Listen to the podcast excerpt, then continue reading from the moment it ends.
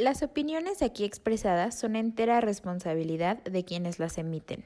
Estás escuchando Hora Libre, un momento de reflexión. El comentario del día presenta. Tratamos de proponer ideas acerca de cómo resolver problemas súper filosóficos. Estamos haciendo algo. Primero tenemos que aprender a reconocer que existen.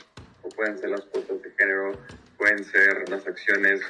Como seguir con el discurso, victimizándolos, de seguir con eso. Por si a alguien no le queda este, del todo claro el concepto. ¿En dónde está mi sentido de pertenencia? No ha resultado esto de abrazos, no balazos. Y sobre todo por el, por el, por el significado que tiene, ¿no? O sea, Ya que el sueño americano se volvería a irse a vivir a un pueblo en México.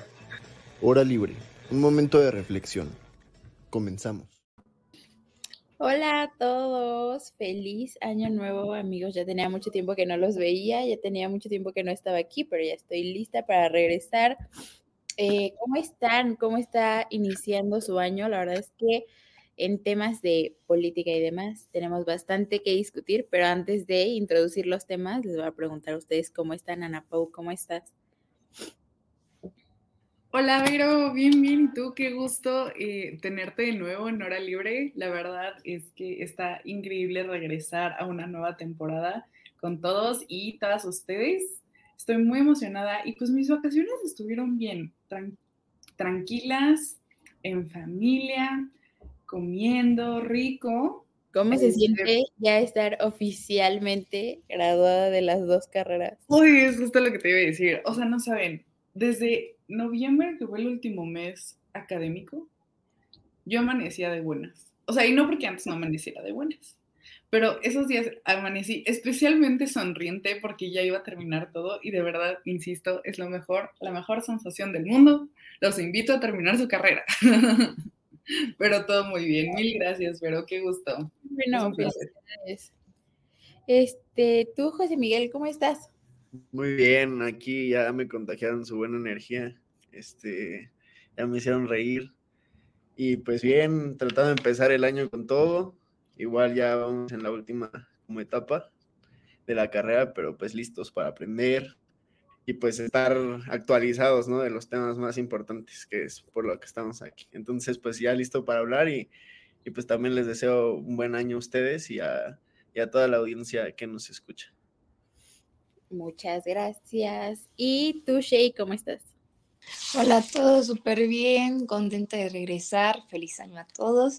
Y este, igual súper emocionada y ya volver a, aquí a discutir con todos ustedes lo que, lo que va pasando, las actualidades, las, pues todas estas curiosidades, ¿no? Súper feliz. Así, ahora sí que como dijo Shay, empezamos el año bastante fuerte. Empezamos con dos temas que vamos a discutir hoy, que me parecen interesantes, debatibles. Uno, nuestra famosísima nueva ministra Leila Beltrán. No, sí. Y eh, el nuevo candidato de MC. La verdad es que creo que como que de repente regresamos en Año Nuevo y ya eh, teníamos de que 40 mil problemas encima. Y la verdad, quise yo también tomarme mi tiempo de reflexión eh, antes de retomar mi rutina. Y no había visto las noticias y no había visto nada y estaba fingiendo demencia un rato. Y ayer y antier que estuve ya un poquito investigando y viendo las noticias y demás, eh, siento que entramos al año y ya hay de que 400 problemas, hay 400 situaciones que discutir. Eh, pero hoy vamos a empezar con Lenia Batres. Es esta nueva ministra designada por el presidente. Y a ver, muchas cosas debatibles. De entrada, desde cómo se dio pues su, su nombramiento, su elección. Eh, Ana Pau, no sé qué opinas de cómo estuvo ese proceso. A ver, contexto.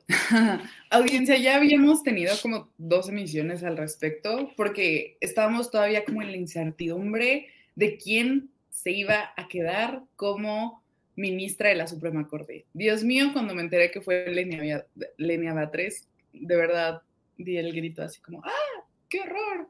Este, pero a ver, Y justo lo decíamos en otras emisiones. Es obvio que iban a traer ya la agenda de Andrés Manuel con ellos, porque al final propuso dos ternas que casi iguales, simplemente cambiaba una persona, donde este, son personas súper afines a Andrés Manuel, sus conocidos, sus círculos cercanos. Entonces, no era coincidencia que Lenia Batres llegara a tirarle este popó al poder, al poder Judicial en sus primeros días como ministra.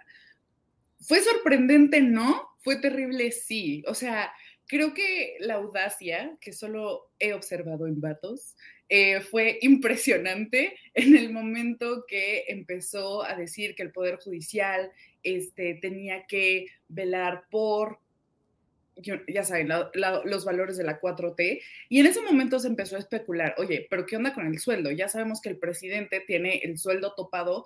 ¿Qué ocurre con una ministra que va a ganar más? No solo una ministra de la Suprema Corte y del Poder Judicial, sino una ministra propuesta y muy afín a Andrés Manuel.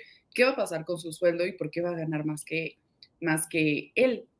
Y bueno, por eso hoy, literalmente el día de hoy, tenemos todo este meollo, todo este debate de inconstitucionalidad y si quieren ya luego Shay nos puede dar un poquito más este contexto jurídico al respecto sobre cómo ella no puede bajarse el sueldo, ¿no? O sea, como que todavía esta discusión, ella tiene todas las intenciones de decir, no, sí, el Poder Judicial gana mucho, yo ya no quiero este dinero y así.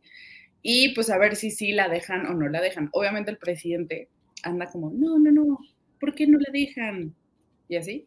Em, pero pues de ahí en fuera eso se observará a lo largo de esta semana. Y también leí por ahí eh, un chismecito jurídico del Poder Judicial que también renunciaron sus asesores y sus este, secretarios de la ministra Batres. Entonces, eso puede ser especulación, puede ser este, desinformación, Seguramente sí, porque no hay como otra fuente que lo mencione. Sin embargo, o sea, como que desde ahorita también me gustaría enfatizar que empiezan a sonar muchísimas noticias de ambos lados. Una que viene para tirarle super hate a Lenia Batres y otra que viene como que un poquito más moderado estableciendo los hechos. Justo, y creo que ya hemos tomado, más bien ya hemos discutido de esta situación de que si el presidente dice que los ministros ganan más o no y demás, mi posición ante esas declaraciones es que dos cosas muy importantes. Una, no es cierto, porque a lo mejor en una cifra de sueldo efectivamente se vea, o sea, no se vea, es más grande la de un ministro que la de la del presidente, pero recordemos que las prestaciones también juegan un punto importante en lo que gana y representa monetariamente un puesto o una persona no hay ningún funcionario público que tenga mayores prestaciones que el presidente. Y entonces creo que al presidente se le olvida contabilizar todas sus prestaciones por el puesto que tiene. Y me parece que viéndolo de esa forma, eh, pues no, no, no tendría por qué repetirse este discurso de que, ay, es que los ministros ganan más que el presidente y cómo es que eso es posible. Una. Dos, para mí creo que este discurso lo hace ver como, yo soy la máxima autoridad y yo debería tener el sueldo más grande. Y se le está olvidando por completo que no, son tres poderes de la Unión. Él está representando un poder de la Unión. Y si los ministros tienen eh, el, mismo, el mismo, ganan lo mismo que él, pues es porque precisamente también están eh, en la titularidad de otro poder eh, de la Unión bastante importante. Y creo que em, se le olvida muchas veces al presidente que, a ver, o sea, ser ministro no, no debería, porque a veces parece, pero no debería ser tomada una posición a la ligera, porque están ahí precisamente para defender la constitución, los derechos humanos, este, las garantías constitucionales que existen, pues están precisamente para algo. Y creo que la Suprema Corte ha venido demostrando y sobre todo con nuestra nueva eh, ministra presidenta, que, a ver, o sea, la, Suprema Corte también tiene poder en estas decisiones y también tiene posición de, eh, pues sí, de división de poder, o sea, y el presidente creo que pues su único fin de compartir este discurso de ellos ganan más que yo, pues obviamente es solamente político y hacer ver mal a una, a una Suprema Corte que ha venido echándole para atrás todos sus intentos de eh, modificar y, y, dañar al sistema, sobre todo al sistema electoral. Eh, Shay, tú no sé qué opinas de esta parte de que ganan más que, que el presidente. No, pues como ya mencionaste, o sea, creo que sí es algo, creo que se le hace mucho énfasis en el monetario y deja completamente de lado realmente la razón de ser, ¿no? Como ya mencionamos, como Ana Pau ya bien dijo, ya tuvimos varias emisiones y yo recalcaba como la tecnicidad que se requiere al ser ministro, la, o sea, la preparación que se requiere al ser ministro. Y yo creo que se enfoca mucho en lo monetario y en una, o sea, en, un, en apoyar un discurso politizado completamente, donde se enfoca en hacer ver cómo la 4T quiere, quiere todo para el pueblo, todo, o sea, cómo la persona que gana más, el presidente, es con, o sea, es totalmente contra el pueblo, ¿no? Y es del pueblo, y le están robando el pueblo, y yo creo que es totalmente erróneo. Este, y a ver, hizo énfasis en su discurso en tres cosas muy importantes que yo quiero mencionar. Una, la que menciona cómo ataca al Poder Judicial, o sea, que el Poder Judicial por culpa de la Suprema Corte no tiene independencia, por Dios. O sea, evidentemente, si, si, se, si se promulga una ley que es inconstitucional, es trabajo de la Suprema Corte echarla para atrás. No, o sea, no porque esté en contra del Poder Legislativo, simplemente porque es, es la chamba del Poder Judicial, ¿no? Cuidar la Constitución. Entonces también es algo que digo, bueno, ok, es una ministra de Suprema Corte, ¿cómo vas a pararte a dar un discurso como ministra diciendo que la Suprema Corte lo que hace es no darle independencia al poder, al poder legislativo, perdón, o sea, una total, o sea, mal, mal, mal, mal. Eso, esa es una, lo de los sueldos es otra, y también afirma que está con una frase que no recuerdo muy bien, pero muy contundente, que dice, es que este, la, la, Suprema Corte se sobrepone a la Constitución, no, se subordina a la Constitución y no la, o sea, y, perdón. Sí, algo así como, bueno, da a entender, perdón, no recuerdo la, frase, pero da a entender que la Suprema Corte se pone sobre la Constitución y no la Constitución sobre la Suprema Corte, que yo creo que también es erróneo, ¿no? Y también dice, es que se, se, este, se están teniendo este, asuntos muy politizados. Pues oye, son los asuntos que la 4T ha llevado a la Suprema Corte. Tal cual. O sea, pues sí, oye, no quieres que se atiendan, que se atiendan asuntos politizados, pues oye, es, es, lo que el gobierno actual ha llevado a la Suprema Corte. ¿Qué quieres que atiendan? Pues sí, no se puede atender otra cosa porque estamos enfocados en a ver si, si va, si la Suprema Corte ahora va a determinar si una de sus ministras va a querer ganar más que el presidente o no. O sea, es totalmente un teatro, o sea, un teatro, un circo feo, feo. y justo, y antes de darle la, la, palabra a José Miguel, solo quería decir algo. Justo estaba viendo hace poquito, eh, alguien, no me acuerdo qué programa vi, bien raro, no sé, no sé de dónde salió, no sé por qué me apareció en TikTok, pero de unos comentaristas que estaban diciendo de que, pues es que sí, o sea, no está mintiendo la ministra, este, eh, les vamos a pasar un fragmento del programa y no sé qué. Y cuando estaban como apoyando mucho lo que estaba diciendo, yo dije, ¿de qué me perdí? O sea, eh, ¿dónde está? No estoy entendiendo. Y vi el discurso y justo cuando ella dice, no, es que eh, la, la, Suprema Corte está para defender a la Corte y se están este, extralimitando en sus funciones, etcétera, etcétera yo decía como, bueno, es que efectivamente no estás mintiendo, o sea, claro que la Suprema Corte está para defender a la Constitución.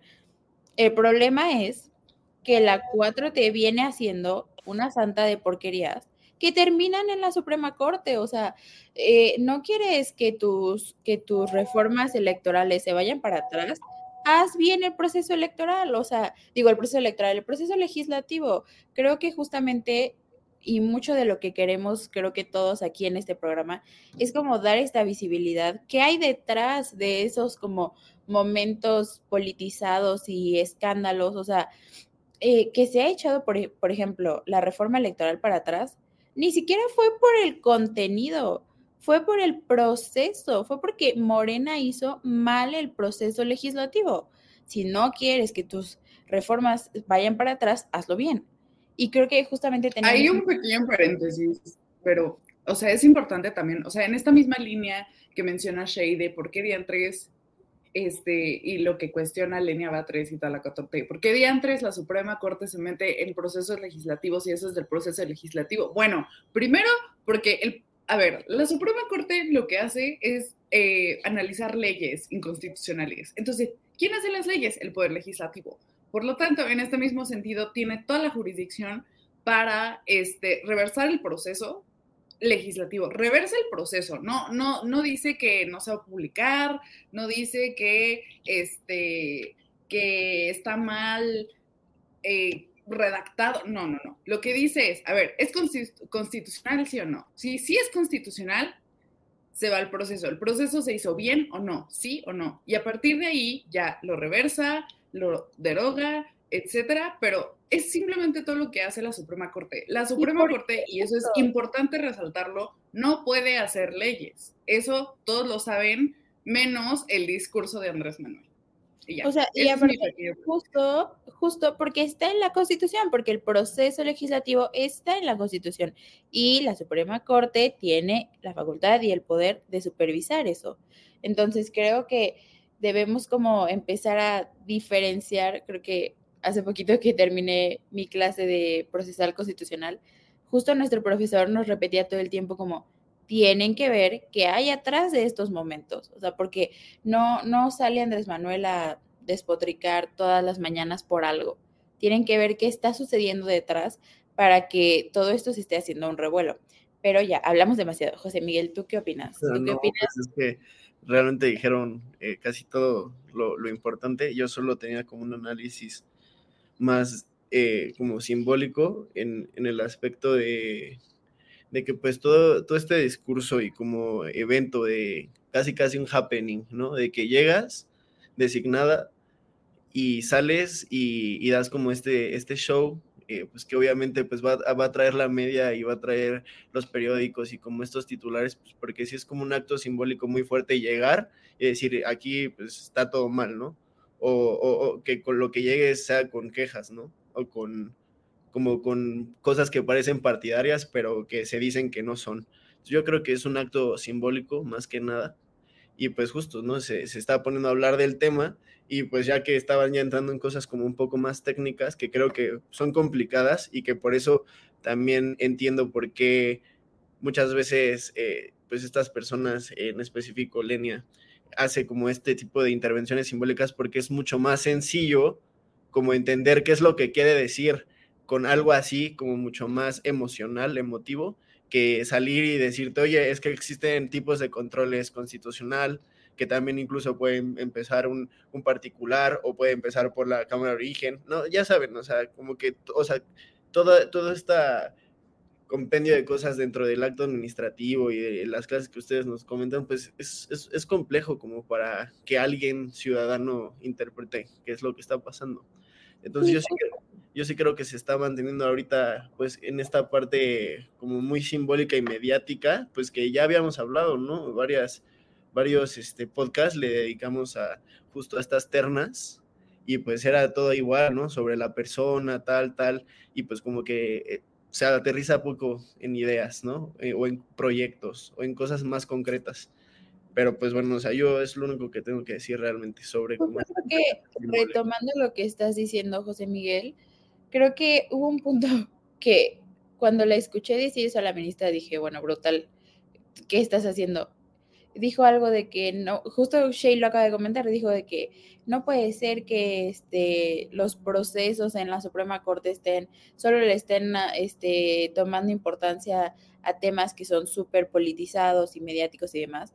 Y yo dije, hermana, redactaste todo tu discurso en, en, en, justo en politizaste tu entrada a la, a la Suprema Corte de todas las maneras posibles. O sea, que me voy a bajar el sueldo, que me voy a inscribir al IMSS, este, que me eh, eh, no puede ser que la Suprema Corte no respete y no escuche eh, la voz del pueblo, etcétera, etcétera yo, o sea, yo decía como, bueno, es que de verdad que hay unas incongruencias bastante grandes en, en todo este proceso y todo lo que porque a mi parecer, sé que no funciona así, pero en, en, en un mundo en donde fuéramos congruentes, si te está, si es una posición y es una eh, institución que te, que te hace sentir o que te da esta impresión de son injustos, son este, solo van en contra de las ideas y del pueblo y, y este, son, están politizados y demás, ¿qué haces ahí? Porque entraste como ministra. Obviamente hay muchos procesos de detrás y, y su elección fue meramente eh, hacer una, una, corte a modo lo más que se pueda de aquí al menos a, a que entre, ojalá y no, pero si llegara a ganar Claudia en 2024. Eh, y creo que lo único que me queda antes de que pasemos al otro tema es decir que no, no creo que sea el momento de estarnos perdiendo en eh, qué vas a decir o no, si te vas a, si vas a bajar tu sueldo o no, porque aunque no lo hiciera, aunque al final termine gozando de todas las prestaciones que tiene, aunque no se baje el sueldo, aunque siga con su vida, etcétera, que a mí ya no me sorprende y ya no me sorprenden las incongruencias de Morena. O sea, tenemos por un lado a esta ministra diciendo tantas cosas, el presidente todas las mañanas da golpes de pecho de jamás, nunca mi partido va a ser ni corrupto, ni, ni vamos a, robarle al pueblo y demás. Hay una cantidad de reporteros y de personas que han denunciado cómo les están quitando dinero a las instituciones públicas para, el, para la campaña de, Claudia. Los reportajes que están saliendo en Latinos de toda la corrupción detrás de los hijos de, de, de Andrés Manuel López Obrador es impresionante. El descaro, sobre todo, me parece. O sea, lo que acaba de suceder con el nuevo fiscal, le dieron el título de derecho en 24 horas. Creo que incongruencia. UP, toma nota. UP, toma nota.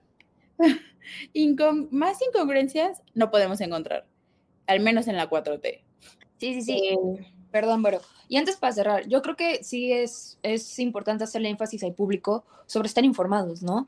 Yo creo que es muy fácil y como lo mencionó José Miguel, es año de elecciones.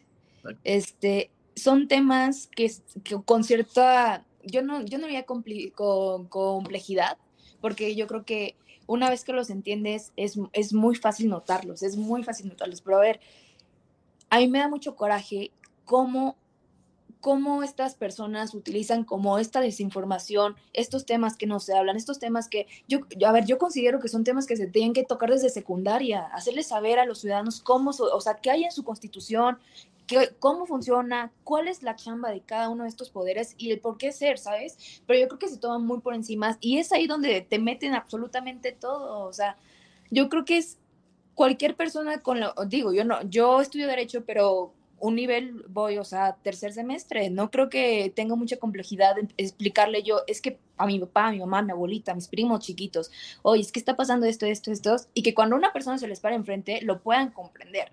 ¿no? Entonces yo sí hago énfasis a, a, quienes nos escuchan en compartir. Si tienes este, este, conocimiento, compártelo, háblalo para que no nos, o sea, para que no nos pase eso, para que les indigne y digan, oye, este es un discurso político en año de elecciones que justamente se está usando para que, o sea, para seguir con todo este show, ¿no? Con, con todo este, este circo de lo que es el pueblo para el pueblo y no hay, o sea, persona rica le está robando el pueblo. Oye, no, es persona preparada en este caso los ministros, que tiene una razón de ser este sueldo y que no, o sea, no tenemos la información para afirmar que, o sea, o a lo mejor si la tenemos, yo creo que sí hay que, como mencionó ver al principio, de dónde vienen, cómo se conforma el sueldo de estas personas, si realmente, le, o sea, un análisis más profundo para dejar de, de, de, guiarnos con esta mentalidad de, oye, es que si le está robando el pueblo, no, es impresionante. Entonces yo sí los invito a que si tenemos esta información, compartirla que difundirla. No es información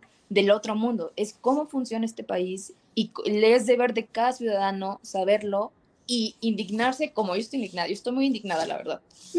Pues yo, yo igual me gustaría solo agregar justo que pues yo también estoy haciendo ese análisis de estamos en año electoral Entonces vienen varias cositas que siempre se repiten, ¿no? Como se aumenta el gasto para como que la percepción se sienta como que no se dejó tan mala economía, pero normalmente se sufre en el primer año del próximo gobierno, o sea, como ciertas cositas que se repiten, que son como, pues como la vieja confiable, ahora sí, de, como de, pues de la política, y que muchas veces tanto la oposición como los grupos en poder usan la media para, pues, como crear percepciones, pero solo sobre emociones y no sobre eh, datos o sobre información que tú puedas comprobar y analizar y decir, oye, sí es cierto.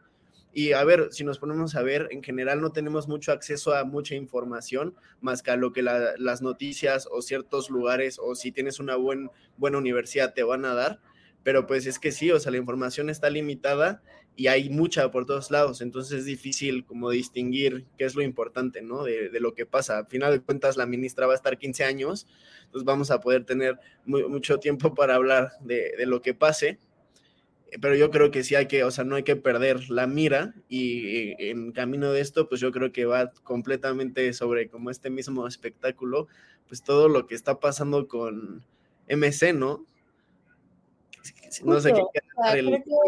antes, de, antes de entrar al tema también de MC, creo que lo, lo, último que me gustaría decir de este tema, y creo que como que lo que hemos venido repitiendo en todas las emisiones, eh, o sea, al menos yo me considero una persona completamente apartidista, no me gusta ninguno, pero creo que en estos momentos hay una polarización tan grave, o sea, les digo hace rato que estaba viendo el programa este de los dos señores que yo no sabía por qué estaban apoyando a la ministra, yo decía como, es que se está haciendo un discurso de, o sea, no se está haciendo, existe y ya es de que tangible, eh, ya es innegable el, el discurso de o estás a favor de López Obrador o estás en contra. Y creo que más o menos a veces lo que queremos tratar aquí de hacer no es como, ah, es que nosotros somos o de este color o de tal color o de este partido o de este partido. Al menos tratamos de compartir eh, información que sea completamente objetiva y muchas veces me han venido personas a mí a atacar de que, sí, pero, o sea, porque yo genuinamente sé que parece que soy panista y no lo soy, me cae muy mal el pan, pero no, me, creo que este discurso se repite mucho con el, sí, pero es que el PRI hizo, esto y el PAN hizo aquello y, ellos también roban y no es que, sí, pero quiero recordarles a nuestra audiencia que no son competencias, no es quién es peor. O sea, creo que son hechos que tenemos que poner en la mesa, que justo como dice Shay, que se tienen que discutir para que sintamos esta indignación y al momento de ejercer nuestra decisión como votantes sea la más congruente, la más informada, la más preparada en lo que decíamos también en las emisiones pasadas, en lo que se puede en, la medida de lo posible, por así decirlo, porque entendemos que son realidades distintas, que nosotros obviamente gozamos de muchos, muchos privilegios y la realidad de la mitad del país no lo es, pero creo que lo que tratamos justo con este programa es dar pues sí, una opinión mucho más objetiva y informada para que justo como dice Shay, esta información que, es de primera mano, que es este lo más sencilla, por así decirlo, pueda ser llegada pues a la mayoría de las personas.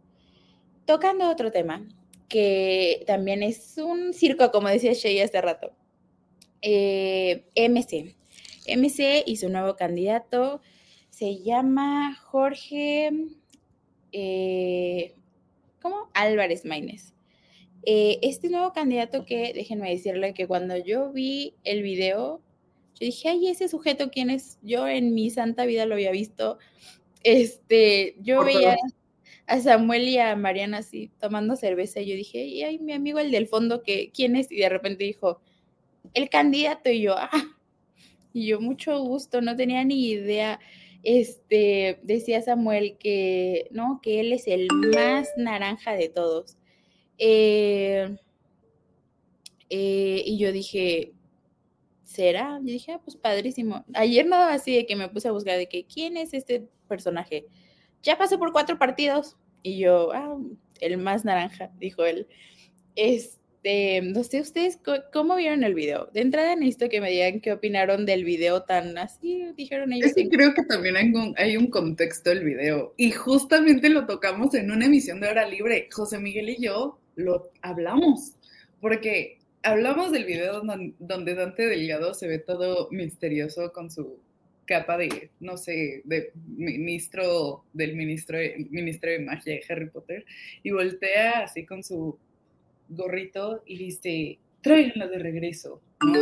Como, ala, o sea, Marcelo Ebrard, ¿eres tú? O no sé, Samuel García, a lo mejor Mariana Rodríguez, ahí todavía no se sonaba que se iba a meter como candidata para, este, para Monterrey, que también, ay Dios mío, lo de Mariana Rodríguez.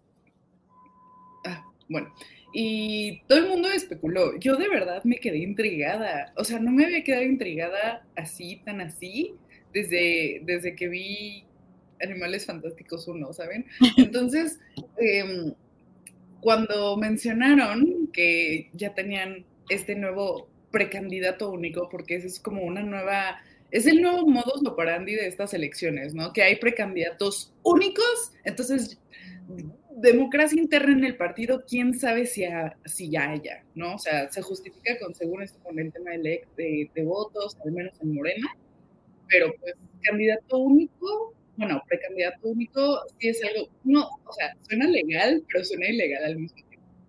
Y cuando leí el nombre, incluso mi papá me dijo, oye, ¿ya viste el nuevo em, precandidato para? Literalmente mi cabeza fue, quién es ese? O sea, lo conocemos, al menos la generación Z, que es la que está representada, no tenemos ni idea. Es joven, pues 38 años no es tan joven como Samuel García, que, a ver, Movimiento Ciudadano también se caracteriza por mantener una imagen joven. 38 años sigue siendo joven, pero no jovenazo como Mariano Samuel. Y pues ya después investigas que este bro fue el que le dirigió la campaña a Samuel García. Y dices, va, o sea, a ver, de política sabe y así, pero mm, ¿realmente la gente lo conoce? Y a mí sí me gustaría resaltar mucho el tema de Indira Kempis y Movimiento Ciudadano. Indira Kempis ya había establecido su... Indira Kempis, senadora de la República, ya había establecido fuertemente su deseo de registrarse como precandidata. En el, ella fue la primera de Movimiento Ciudadano en llegar a las oficinas de Movimiento Ciudadano a presentar su registro. Y al día siguiente le votaron la candidatura porque, según esto, había difamado al partido. A ver, Indira Kempis es una ciudadana que utilizó el partido de Movimiento Ciudadano para posicionarse como política, lo hizo y lo hizo bien y también tomando en cuenta eh, que Movimiento Ciudadano lo que busca es tener ciudadanos dentro de sus cuadros políticos, ¿no? Entonces Indira Kempis lo tomó como debería ser y fue muy crítica del partido en ciertas cosas. En ciertas cosas como las cuales, este, luego el Senado de la República, como que ahí Movimiento Ciudadano andaba votando cosas de Andrés Manuel cuando era súper shady el asunto, este, incluso como ciertas acciones de Samuel García, Alfaro, etcétera, pero ella desde una posición ciudadana, política y también desde la perspectiva como senadora, ¿no? Entonces, eso le molestó a Movimiento Ciudadano. Obviamente, ella metió su denuncia ante el INE diciéndoles que, pues, le estaban faltando a sus derechos político-electorales, etcétera. Al final, obviamente, Indira Kempis no quedó, pero a mí entonces lo que se me hace raro y lo que cuestiono y de verdad lo que uh, me causa conflicto de que este nuevo este, candidato Jorge Álvarez Maínez, que Maínez ya lo había escuchado por los libros de derecho, grandes libros, y a este güey no lo conocía, entonces, pero em, lo que sí yo cuestiono mucho es a ver, ¿por qué, es ¿por qué es precandidato único cuando hicieron todo el show de antes? Y todavía, todavía tenían la audacia, insisto, la palabra de esta emisión es audacia, no hay, más bien hay muchísima. Todavía tenían la audacia, sobre todo Indira Kempis, de escribirle directamente a Marcelo Ebrard, a decirle en Twitter, oye Marcelo, este, los registros empiezan tal día, no se te vaya a ir, que quién sabe qué, los mismos de Movimiento Ciudadano, para terminar con un precandidato único que nadie conoce, que apenas se registró hace dos días, mmm, cuestionable. Es que aquí están pasando varias cosas al mismo tiempo, yo siento. Y primero está bien como analizar el por qué Samuel se bajó, ¿no? Y pues, o sea, yo creo que aquí pasó algo muy interesante porque podemos hablar que en el sexenio donde contendió Peña y que ganó, se podría hablar que se generó una pareja eh, romántica mexicana donde llega la paloma como esta imagen. La gaviota, la, gaviota mix. La gaviota, llega la gaviota. esta imagen como muy eh, cultural en novelas, que es como vistas hasta en Turquía, ¿no? O sea, que es algo como muy, que pues marca mucha identidad aquí, y pues ya no, tenía la pareja que acaba el sexenio y se separa, y de repente como que se veía el mismo fenómeno, pero ahora ya con la transición incluso digital, ¿no? O sea, que es otro tema, pero donde ya no es en la tele, sino en redes sociales. Y pues estaban llevando una campaña, pues, interesante, entre comillas, pero que incluso ahora en, esta, en este video que publica Samuel García con Maines y con su esposa, pues se ve como este mismo estilo, que es como apelando a los jóvenes, que la vieja política, que lo nuevo, ¿no? Y que se metieron con los equivocados y pues hasta al parecer estaba teniendo mucha resonancia, ¿no? Entonces, pues ya, o sea, eventualmente se echa para atrás, que a mí no se me hizo pues, como arbitrario, sino pues le convenía mucho más quedarse con cuatro años de gobernatura que con un 13, 15% de votos, que pues no lo iba a hacer ganar en lo absoluto. Y ahora yo siento que este Maines, es que hasta simbólicamente parece, es como, o sea, el o sea, el abrir una carta blanca, aunque sea de Monterrey y tal, a mí lo que me hizo pensar, lo primero simbólicamente fue corcholata, ¿sabes?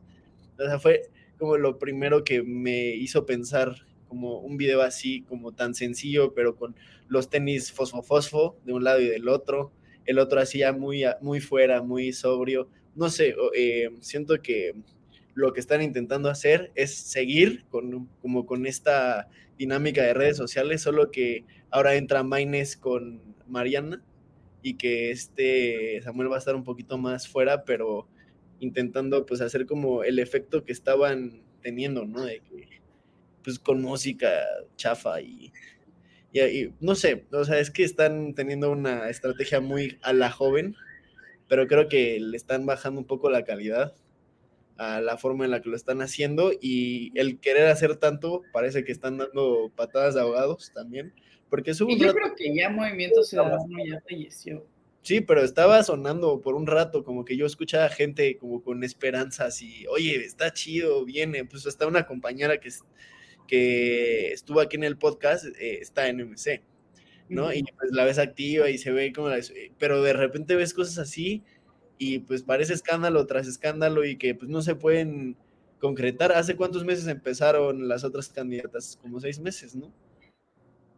Sí, ahorita andan en, en o sea, en campaña para precandidatura. Que por cierto, ahorita que José Miguel lo menciona, hacemos un shout out a Fer Robles. Este, si eres de la Miguel Hidalgo, firma su precandidatura.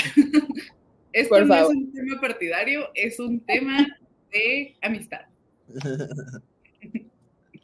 Pero sí tienes toda la razón, híjole. Oh, Creo que... ¿Y sabes qué? A mí, no me gusta, a mí no me gusta cómo Movimiento Ciudadano ha, ha hecho su campaña. O sea, uh, creo que me gustan sus ideas, no me gusta su comunicación. Y creo que el poner a Samuel García como la cara de Movimiento Ciudadano, que eso fue lo que hizo su candidatura, o sea, su precandidatura de Movimiento Ciudadano para la presidencia y así, fue lo que estableció a Samuel García como, ah, sí, Samuel García, Movimiento Ciudadano. Y una vez que pasó lo que tenía que pasar, de que el Congreso el local hizo de las suyas y Samuel García dijo, pues chin, me va a quedar sin mi candidatura, me regreso a Monterrey, que yo creo que fue la mejor decisión que pudieron haber hecho. O sea, sí les hizo algunos roces políticos este, sí como que les bajó, digamos, su rating, pero de ahí en fuera creo que fue la mejor decisión porque la salvaron con la candidatura de Mariana Monterrey. Entonces ahí sus estrategias van, chido, simplemente el Movimiento Ciudadano como partido nacional la ha estado echando a perder tan feo, tan feo. Y digo, es que si hubieras puesto a Marcelo Ebrard, yo hubiera votado por ti. Pero ya no, o sea, ya, ya no figura, este, ya no trae propuestas. Este, incluso Salomón y Dante Delgado, como que no, no me dan buena espina. Em, no sé, o sea, figura más, y lamentablemente, figura más Sandra Cuevas como alcaldesa, Movimiento Ciudadano como Partido Nacional. Justo es que yo creo, Ana Pau, y como ya lo mencionaste, se fue, o sea, la cara de Movimiento Ciudadano es este, Samuel y Mariana. O sea, no como tal, o sea, yo sí creo que va primero Samuel y Mariana junto con Movimiento Ciudadano y no Movimiento Ciudadano, que es el partido, con sus candidatos Samuel y Mariana. Y yo creo que eso fue este, el boom que, que estaban teniendo era con ellos dos.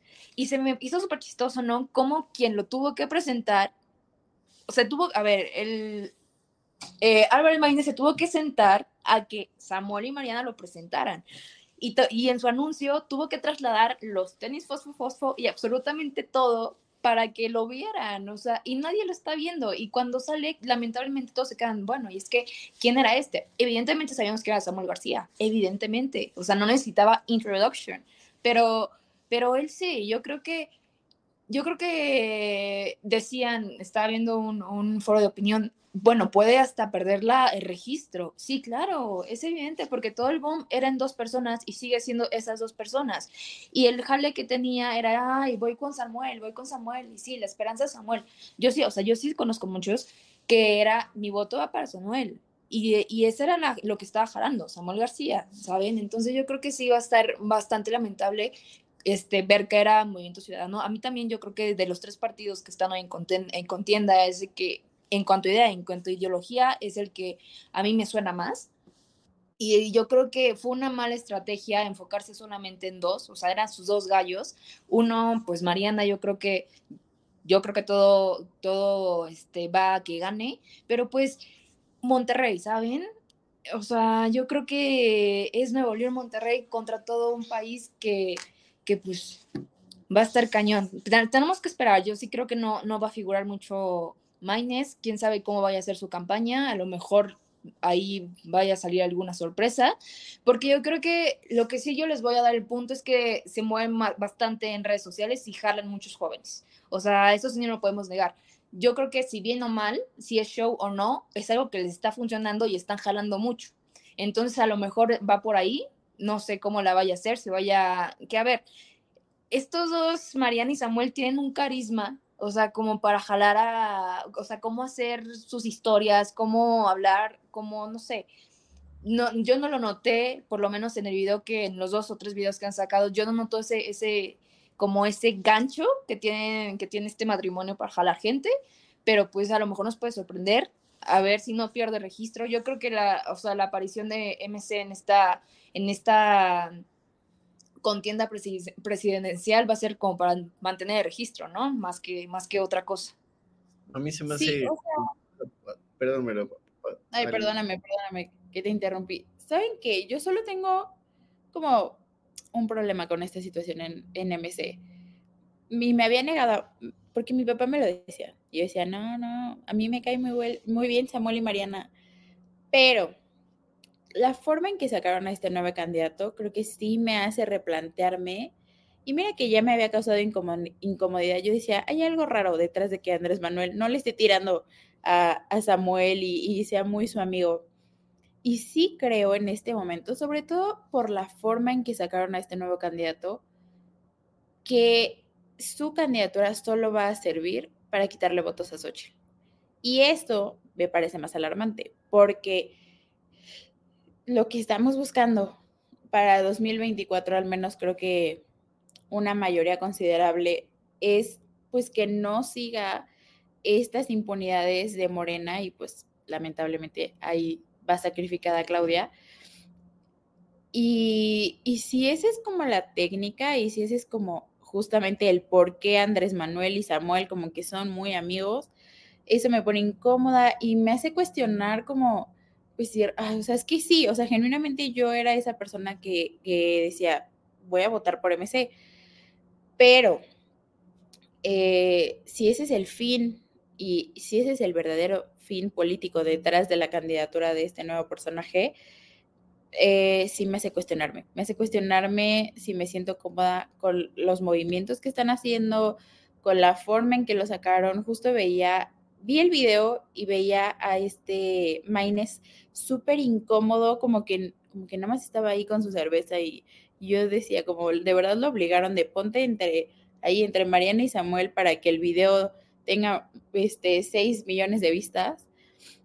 Y, vi hoy en la mañana que hizo una, tuvo una eh, participación ahí con Ciro Gómez Leiva y él decía de que no, sí, es que este, nos debemos mostrar unidos y fuertes y no sé qué.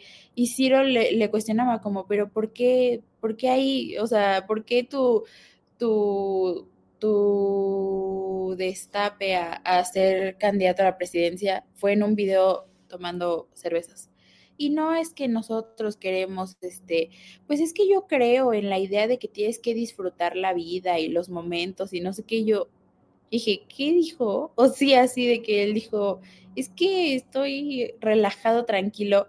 Y yo dije, bro, no estás, no estás compitiendo por no sé qué cosa, o sea, te estás lanzando a ser presidente. Y yo, o sea, entiendo que él luego veía que Adela Micha decía, la política no, no funciona tanto con... Eh, la política funciona eh, también entre formas, pero también el fondo. Y claro, o sea, como decía Ana Pau, MC vende esta idea de que son este, jóvenes y traen ideas jóvenes y no sé qué, y, los, y el sector eh, al que apuestan, pues obviamente son todos los jóvenes que a lo mejor empiezan a votar o están apenas iniciando sus primeros procesos electorales y demás. Pero yo dije, o sea, sí, pero no inventen, no, o sea, la forma en que sacaron y revelaron a este personaje no tiene nada que ver de entrada con su perfil, porque luego que me puse a investigar, este es, creo que eh, tiene una licenciatura del TEC y luego tiene una maestría en Derecho Constitucional y Derechos Humanos. Y dije, no, pues con razón estaba bien incómodo mi hijo así con la forma en que lo revelaron, o sea, como que siento que no tenían nada que ver con su perfil. Obviamente 100% pusieron a Mariana y a Samuel ahí nada más para que el video tuviera tantas vistas y pues claro, o sea, él presumía este, en la entrevista que les digo de que no, y en diferentes plataformas ya tiene no sé cuántos millones de vistas. Pues sí, lo subió Mariana y lo subió Samuel. Pues claro que iba a tener esa cantidad de vistas. Si lo hubiera subido él, quién sabe. Y, y justo le cuestionaba a Ciro de que, pues es que sí, pero una, nadie te conoce. Y hasta él dijo una cifra, dijo, sí, ya hicimos el estudio del de, mercado y no sé qué, y 8 de cada 10 mexicanos no me conocen. Y yo dije, bro, todavía me hizo cuestionarme más el por qué está ahí. O sea, yo dije como, de verdad sí, creo que solo es para quitarle Yo, yo creo que, que hay algo ahí que, o sea, pueden ser dos estrategias. Una que me gusta creer que es la que están haciendo, que es que conocen que ahora son las redes sociales la plataforma en la cual se publican ideas políticas. Y a ver, o sea, siendo reales, desde que entró Andrés Manuel, yo siento que la sociedad se,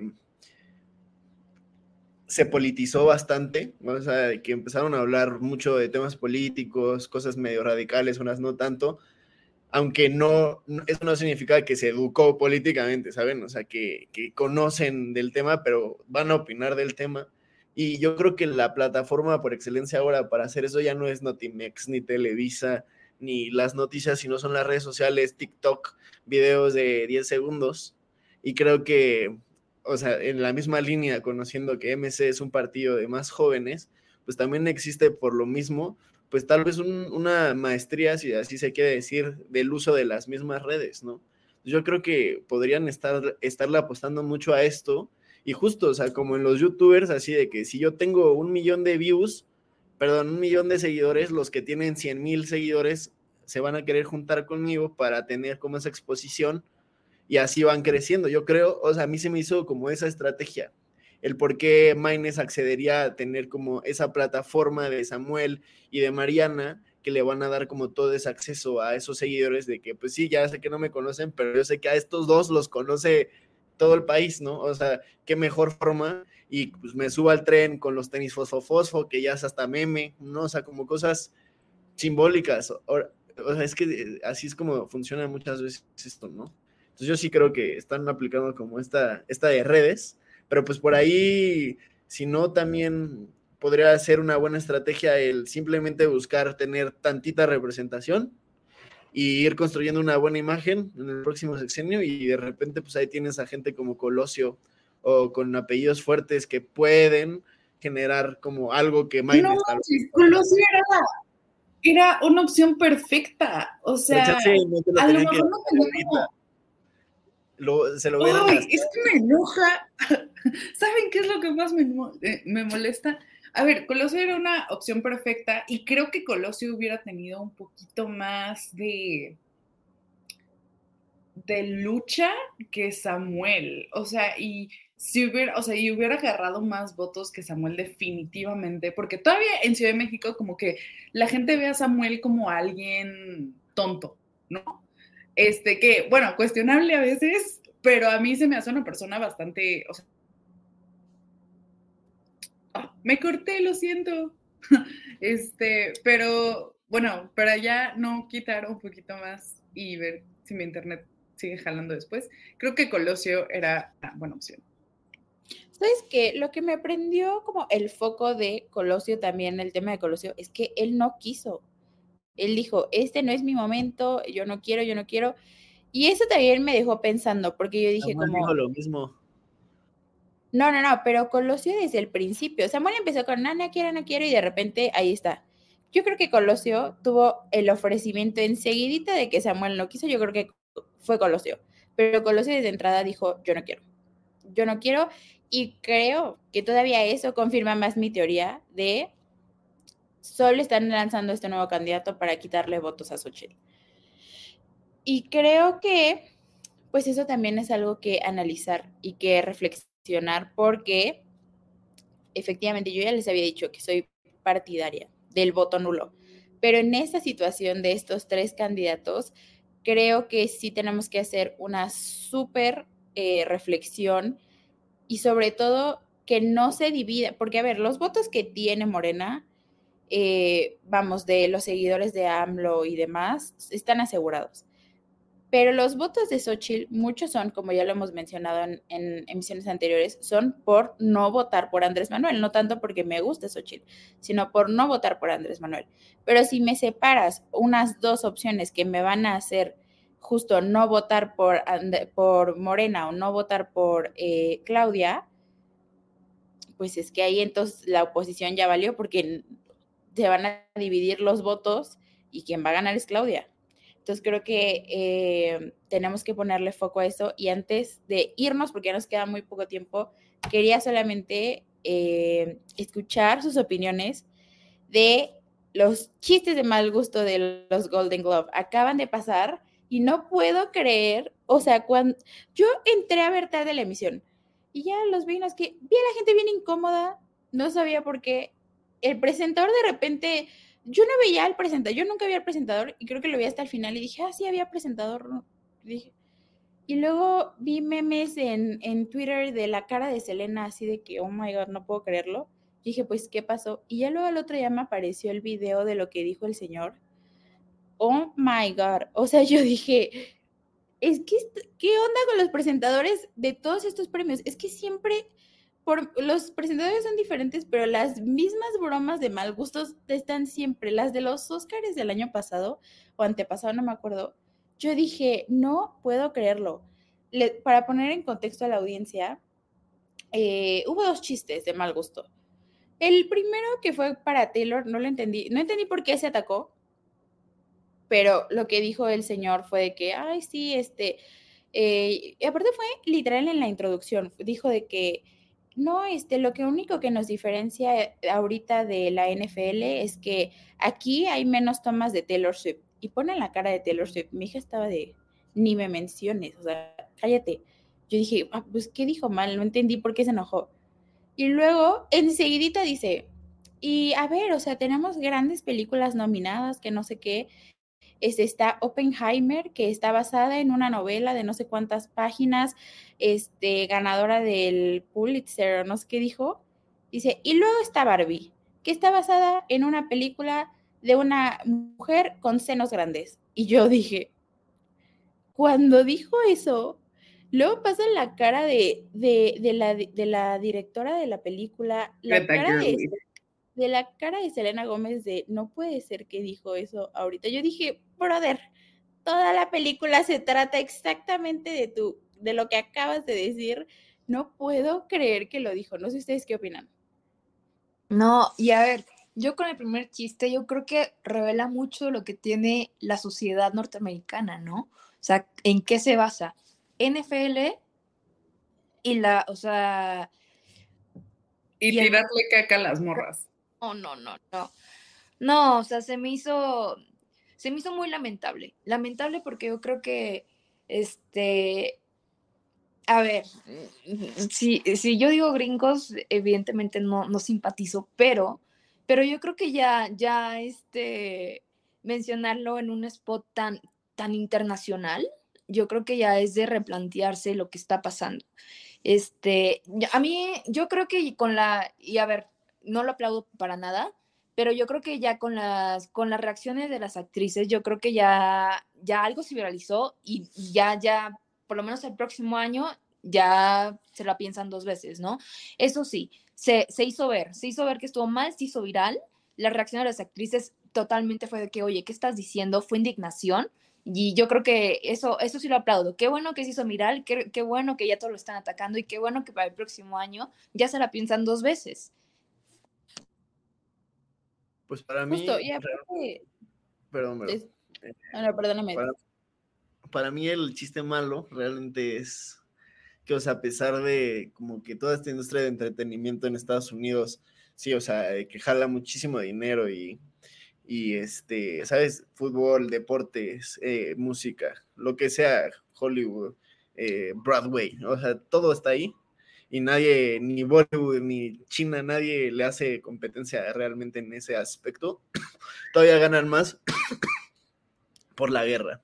Y que actualmente hay un buen de temas geopolíticos súper pesados, pero que nos están haciendo voltear a ver otras cosas, ¿no?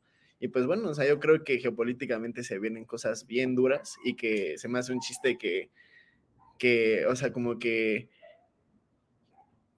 que pues la cultura eh, se, se, está notando como esta decadencia, ¿no? O sea, bueno, yo, yo estoy notando muchas cosas en ese aspecto y se me hace un chiste que no se está hablando de las cosas realmente importantes, ¿no?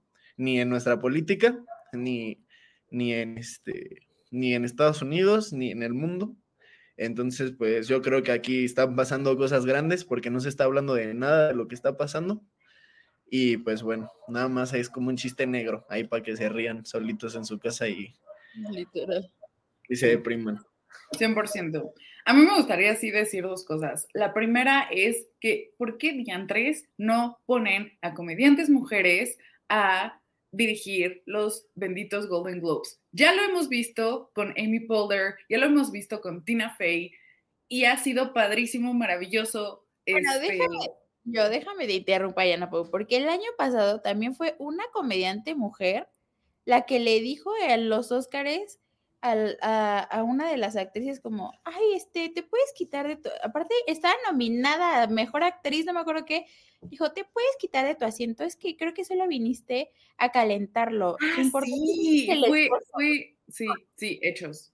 Pero sí, a ver, pero y, en, y, o sea, y en esta misma este, línea de comentario, no solo también poner a presentadoras mujeres, sino también en el, en el cuarto de escribir, el guion para las Golden Globes, meter a mujeres. O sea, es, se nota muchísimo cuando es una broma hecha por un vato sin perspectiva de género, que una, este, que un chiste realmente escrito por una mujer que tiene una visión un poquito más aurora, ¿no?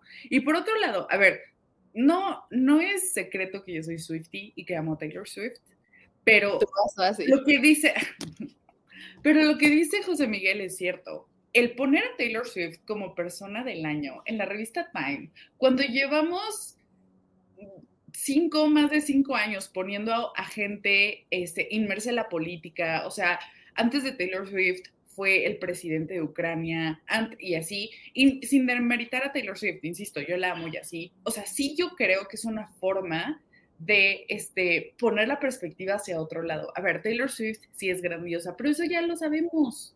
Eso ya lo sabemos. No necesitamos que sea Person of the Year porque ya es person de nuestras vidas. Y entonces, ¿qué necesitamos? Justamente empezar a cuestionar los conflictos geopolíticos. El tema de Israel y Palestina es algo súper fuerte, donde Estados Unidos ha tenido una incidencia masiva y nadie lo cuestiona. Como siempre. Este, eh, justamente el tema, el tema de Jeffrey Epstein, Dios mío, y todas las personas involucradas. Eh, bueno, todavía eso no salía cuando fue eh, la portada de Person of the Year, pero aún así, o sea, creo que amo a Taylor Swift, amo a Olivia, su gato. Fue una foto grandiosa, pero sí considero que tuvo que haber sido un, un una declaración política que haga que la ciudadanía empiece a cuestionar la participación, eh, al menos política, de su persona respecto a lo que está pasando en el mundo. A lo mejor no poner a Estados Unidos como el malo porque no lo va a hacer, no se va a tirar un, este, un disparo al pie, pero sí este, apelar al cuestionamiento de la ciudadanía. La siguiente pregunta es, ¿lo van a hacer los medios de comunicación? Yo creo que José Miguel y yo estaremos de acuerdo en que no. y ya, hasta ahí mi intervención. Sí, la verdad es que temas cuestionables, mucho, mucho se debatió aquí, me gustó mucho esta mesa, pero amigos, ya no nos va a dejar ni hacer sus conclusiones porque ya nos tenemos que ir. Eh, muchas gracias por escuchar esta nueva emisión, el inicio de temporada. Espero que todos tengan un excelente año y también un excelente semestre. Eh, no se olviden, por favor, seguirnos en todas nuestras redes sociales y eh, de todos eh, los demás podcasts que se graban aquí, por favor, este Bitácora Internacional, el comentario del día, voces universitarias, el trago económico y demás, por favor, no se olviden seguirnos en todas las redes y escucharnos en todas nuestras nuevas emisiones. Amigos, muchas gracias por esta nueva mesa y hasta luego, muchas gracias. Oye, oye, ¿te gustó la emisión? Entonces, no te la puedes perder la siguiente semana. Y recuerda que puedes escuchar este y otros programas en nuestra página oficial, comentariodeldia.com y en las plataformas de Spotify, Apple Podcast y Amazon Music. Suscríbete y síguenos de cerca en todas nuestras redes sociales. No olvides darle me gusta.